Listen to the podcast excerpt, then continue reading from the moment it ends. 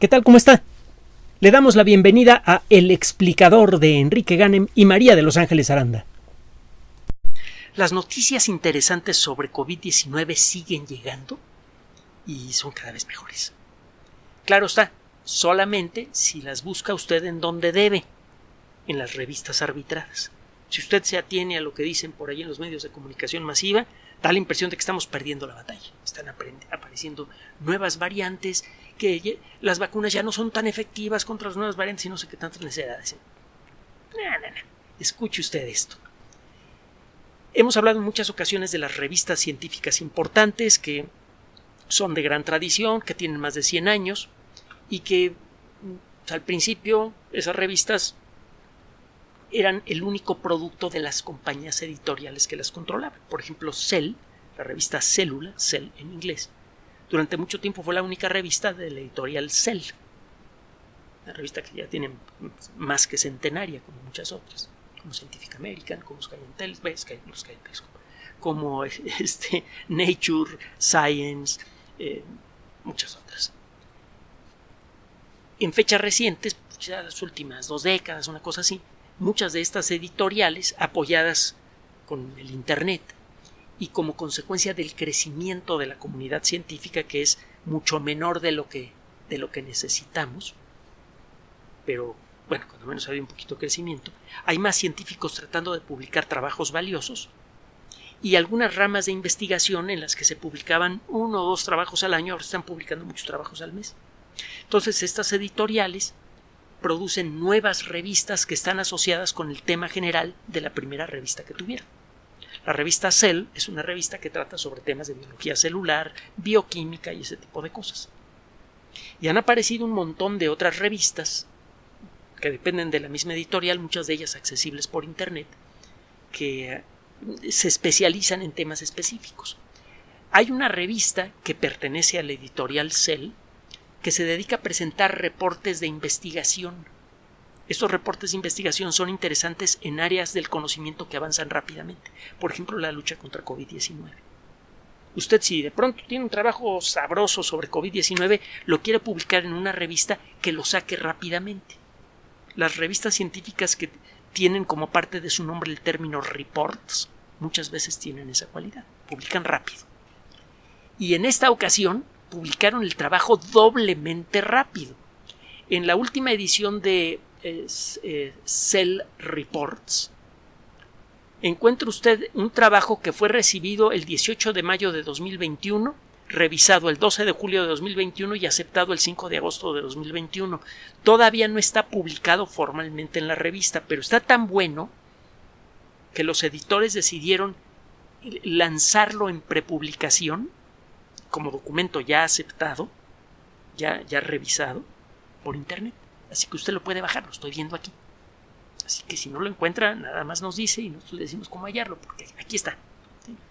Eh, busque Cell Reports y busque lo publicado el, el 5 de julio. Se trata de un trabajo firmado por varios investigadores. Los tres investigadores principales son Irene Francino, Paul Steiner y Mónica Kirby, dos mujeres y un hombre. Eh, en, el mundo de la, de, la ciencia también hay discriminación, también hay sexismo, también hay, esos problemas, pero generalmente la comunidad científica reacciona mucho mejor y es mucho más equilibrada que prácticamente cualquier otro rincón de la sociedad. Bueno, el caso es que acaban de publicar un trabajo verdaderamente sabroso. Uno de los grandes asuntos de SARS-CoV-2 es precisamente la aparición de mutaciones. Y bueno, eh, andamos con la cosa de que, bueno, hasta el momento las vacunas funcionan. La variante Delta, pues sí, eh, no, se puede neutralizar igual de bien con los anticuerpos inspirados por las vacunas, pero cuando menos las vacunas sí protegen contra la enfermedad grave prácticamente con la misma eficiencia. Así que hasta ahora seguimos cubiertos, pero como que ya empieza uno a sentir ñañaras porque pues, ya como que la vacuna no funcionó tan, tan, las vacunas no funcionan tan, tan, tan bien contra esta variante. ¿Qué tal si luego nos aparece otra que se brinca las vacunas? Bueno, no se me espante, escuche esto. Estos investigadores se pusieron a buscar lo siguiente. La proteína de pico, que es la proteína que le permite al virus aferrarse a las células que va a atacar, Aferrarse no porque el virus esté vivo, ¿eh? Cuando utilizo estas palabras como metáforas, es un proceso mecánico. Los virus son como pequeñas jeringas, no están vivos, están rellenos de una cosa que cuando se mete en una célula le dice a la célula que se ponga a fabricar copias del virus, nada más. Bueno, y, y nada menos. El caso es que la proteína de pico es, la, es necesaria para que el virus pueda hacer su función. Si usted la bloquea con anticuerpos, la proteína no puede aferrarse a las células que va a atacar y el virus queda neutralizado. Esta proteína sufre mutaciones en las personas enfermas, porque bueno, un virus entra a una célula, da instrucciones para que se fabriquen copias del virus y de una célula pueden salir más de 100.000 copias. Y este, eh, esta maquinaria de producción a gran escala y a gran velocidad de virus no es perfecta. A veces sale un virus cuya información genética instruye a la siguiente célula que, infecte a fabricar copias del virus que tienen proteína de pico con una forma ligeramente diferente. Si este cambio en la forma de la proteína de pico no es suficiente para evitar que el virus se aferre a la célula, pero sí es suficiente para que los anticuerpos no se le peguen y la bloqueen, entonces tenemos un virus que se resiste a las vacunas. Bueno, ¿y cómo anticipar eso? Da la impresión de que es imposible. La proteína de pico es una molécula gigantesca de miles y miles y miles de átomos. Tiene una forma muy compleja y eso significa que pueden ocurrir muchos cambios en su estructura. El tratar de predecir todos los posibles cambios en la estructura de la proteína de pico se antoja absurdo. Es como tratar, eh, si usted como extraterrestre llega a, a nuestro planeta y se pone a ver las formas de los edificios que construimos los seres humanos, es como tratar de anticipar cuál va a ser la forma de los edificios que se van a construir dentro de 10 años. Se antoja imposible hacerlo. mire, necesita usted para enfrentar este problema un dispositivo de laboratorio de preferencia de bajo costo porque con todo y la importancia que ha tenido la ciencia en, estos últimos meses, el, enorme triunfo espectacular, increíble de producir un montón de vacunas en un año, en lugar de una vacuna después de un montón de años, que es lo que pasaba antes. A pesar de eso, el presupuesto de los laboratorios de investigación es chiquitito. Entonces, ¿cómo fabricar alguna cosa que me produzca muchísimas proteínas de pico? En donde pueda yo simular el proceso de mutación de la proteína de pico, pero de manera súper acelerada, para poder luego estudiar todas esas millones y millones y millones y millones de proteínas de pico que sean generadas por esta máquina, poder estudiar todas sus variaciones posibles. Yo empiezo a hacer un catálogo de mutaciones con este aparatito y al cabo de un tiempo voy a ver que cuando aparece una nueva mutación voy a encontrar que esa mutación es muy parecida a esta otra que yo ya tenía de pronto ya no veo aparecer nuevas mutaciones que sean radicalmente diferentes a las otras que ya tenía catalogadas. Ya tiene usted entonces, figurativamente hablando, un abanico completo, o como se dice en el mundo científico, un espectro completo de todas las posibles mutaciones de la proteína de pico. Bueno, pero ¿cómo demonios ponerme a fabricar millones y millones y millones y millones de moléculas de proteína de pico a bajo costo? Fácil. México tiene mucho tiempo produciendo cosas muy sabrosas. Por ejemplo, la cerveza mexicana desde hace muchos años es muy famosa en todo el mundo, aunque los dueños ya no sean mexicanos, y este y producimos un pan muy bueno. Esto como consecuencia de, de la mezcla cultural tan rica que involucra la cultura mexicana. Entre la cultura nativa mesoamericana más las culturas que llegaron por las buenas o por las malas de Europa, este, se generó una mezcla cultural muy importante que nunca hemos sabido reconocer nosotros mismos. Vivimos peleados contra la mitad de nosotros casi todo, casi todo el tiempo. Es, muy triste eso. Pero bueno, regresando al tema. Fabricamos muy buen pan y muy buena cerveza. ¿Y qué llevan el pan y la cerveza? Levadura. La levadura son, las levaduras son organismos microscópicos parecidos a los hongos, con características genéticas muy peculiares, que se reproducen con una velocidad fabulosa y necesitan para comer un poquito de agua con azúcar y dos o tres monerías más. Es baratísimo sembrar levadura. Por eso es que tenemos una industria cervecera y una industria eh, panificadora muy buenas que pueden producir cosas muy sabrosas y a bajo costo. La levadura es fácil de, de conseguir, fácil de cultivar, no requiere de eh, sistemas de seguridad especiales ni de... Es fácil trabajar con levaduras. Bueno, estos investigadores lo que hicieron fue, utilizando técnicas genéticas, le insertaron a levaduras, a unas pocas levaduras, los genes necesarios para producir proteína de pico de SARS-CoV-2. Y luego las echaron en agua con azúcar y que se reproduzcan solitas. Y en muy poco tiempo, en cuestión de horas, ya tenían millones y millones de esas células. Ahora, lo interesante del asunto es que por la forma en la que le insertaron los genes, estas células se pusieron a fabricar proteína de pico, nada más proteína de pico, no virus completos, y esta proteína de pico se quedó clavada en la membrana exterior de las células. Esto hace mucho más fácil el trabajo de catalogar esas proteínas de pico. No es necesario reventar las células y luego someterlas a un proceso de purificación para aislar las puras proteínas de pico. Es mucho más fácil trabajar así. Entonces se ponen a, a reproducir estas células en grandísimas cantidades y estas células están fabricando proteína de pico por un mecanismo molecular que es idéntico al que utilizan las células humanas que han sido infectadas por SARS-CoV-2.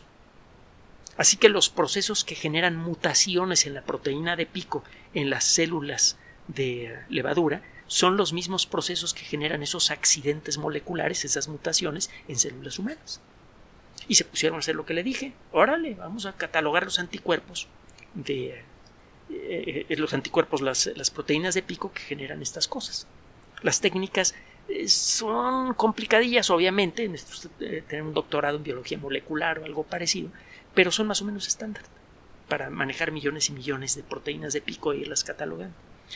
Y eh, con ese catálogo efectivamente encontraron que hay un cierto rango de mutaciones posibles para la proteína de pico, que la proteína de pico no puede mutar este, a, lo loco sin que eso haga que la proteína de pico deje de ser funcional.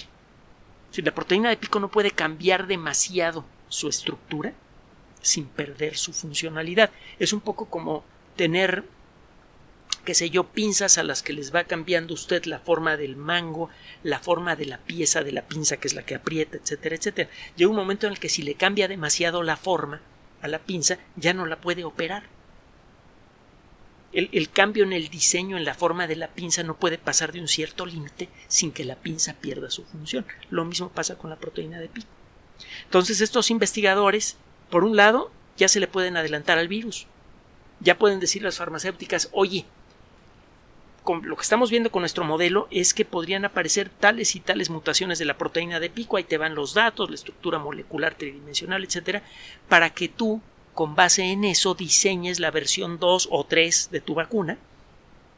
Y la siguiente vez que saques tu vacuna, esa vacuna va a proteger no solamente contra lo que ya protege, sino contra todas las demás posibles mutaciones de la proteína de pico. Entonces ya tienes una vacuna genérica contra SARS-CoV-2. Pero hay otros detallitos más. Uno de ellos es, ok, yo reviso todas las mutaciones y a lo mejor me doy cuenta, esto ya se ha visto en otros casos, que hay ciertas regiones de la proteína de pico que no cambian. Hay partes de, de las proteínas de pico que si cambian hacen que la proteína de pico deje de funcionar. ¿Y qué tal si yo entreno al cuerpo a fabricar anticuerpos contra esas regiones específicas que no pueden cambiar de la proteína de pico sin que pierda su función? Pues que entonces el cuerpo que sabe fabricar esos anticuerpos le puede pegar a cualquier virus que se meta. No importa qué tan mutado esté. Vacuna perfecta. Y lo último interesante es esto. No solamente sirve contra COVID-19. Esta misma técnica se puede empezar a aplicar contra todos los demás coronavirus y, y fabrica usted una vacuna general contra todos los coronavirus que hay varios equipos trabajando en esa dirección, cada uno por un camino diferente, y todos como que ya están viendo la luz al final del túnel, parece que va a ser posible, quién sabe en cuánto tiempo, pero parece que va a ser posible, una vacuna contra cualquier coronavirus actual o futuro que pudiera afectarnos. Esto estaría muy interesante. Pero además, esa misma tecnología se podría aplicar a la gripe, al SIDA, a la mononucleosis, a la hepatitis C, para la cual no hay vacuna, y a un montón de otras enfermedades para las cuales no ha sido posible fabricar vacunas porque esos virus son, al igual que los coronavirus, muy mutables. De pronto salimos con una herramienta que de manera más o menos sencilla y que podría hacerse incluso de manera casi mecánica, apoyándose en inteligencia artificial, podría servir para diseñar vacunas genéricas contra enfermedades que ahora se resisten a cualquier vacuna. Entonces, no solamente tenemos las herramientas para mejorar en mucho las vacunas y hacerlas esencialmente perfectas, con eh, relativamente poco gasto. Em, eh, estos investigadores y otros que hagan trabajos similares se comunican con las empresas que fabrican las vacunas, les dan los detalles de todas las posibles mutaciones y viene la siguiente versión de la vacuna que nos cubre contra todo. es perfectamente factible, no es un sueño guajiro. Y por otro lado, de pronto la misma tecnología empieza a servir para enfrentar otras enfermedades que se nos escapaban entre los dedos. Entonces, hay motivos para contemplar con optimismo la lucha contra COVID-19, pues sí. Así que si usted ve noticias que le dan la impresión de lo contrario, por favor, mejor escuche a la gente que sabe. Escuche a los científicos y aquí, como siempre, le decimos en dónde se encuentran los artículos por si usted tiene ganas y tiempo para leerlos. En cualquier caso, le damos las fuentes, que no siempre la gente hace eso. Pero bueno, el caso es que, por favor, no haga, no le preste atención a la gente que pretende darle la idea de que estamos perdiendo la lucha contra COVID-19, que hay incertidumbre. No, lo que hay es mucho trabajo por hacer eso sí, pero incertidumbre no. Miedo de parte de la comunidad científica no. Definitivamente no. Lo que hay es desesperación porque muchos laboratorios de investigación operan con presupuestos anuales que son mucho menores a lo que gana en una semana un futbolista. Y no es referencia a alguna persona en particular. Muchos investigadores que están haciendo trabajos estelares contra COVID-19 no tienen trabajo fijo, están brincando de una universidad a otra y aún así están produciendo estos resultados. Esas son las molestias de la comunidad científica, que son los que están salvando la situación. Son los que están generando vacunas, los que están mejorando los tratamientos, bla, bla, bla, bla, bla. Esa es la molestia, pero preocupación de perder la lucha contra COVID-19 no, así que por favor no la tenga usted tampoco. Recuerde la recomendación de siempre mantenga la disciplina. Dele, dé tiempo a que la ciencia haga su trabajo. No se contagie, no se convierta en fuente de contagio. Hágale caso a las autoridades de salud, mascarillas, sana distancia, etc. Y por favor, por favor, y como siempre, mantenga la calma, que hay buenos motivos para ello. Gracias por su atención. Además de nuestro sitio electrónico www.alexplicador.net, por sugerencia suya tenemos abierto un espacio en Patreon, el explicador Enrique Ganem, y en PayPal, el explicador patrocinio por los que gracias a su apoyo sostenemos este espacio. Puede usted descargar gratuitamente estos audios en formato MP3 en Spotify y en iTunes como El Explicador sitio oficial y en SoundCloud como El Explicador y con formato de video en YouTube en El Explicador sitio oficial. Recuerde nuestras redes sociales de siempre, Twitter Enrique-Ganem y en Facebook Enrique Ganem sitio oficial, El Explicador y los grupos que usted ya conoce. Finalmente, El Explicador siempre somos María de Los Ángeles Aranda y Enrique Ganem. Gracias.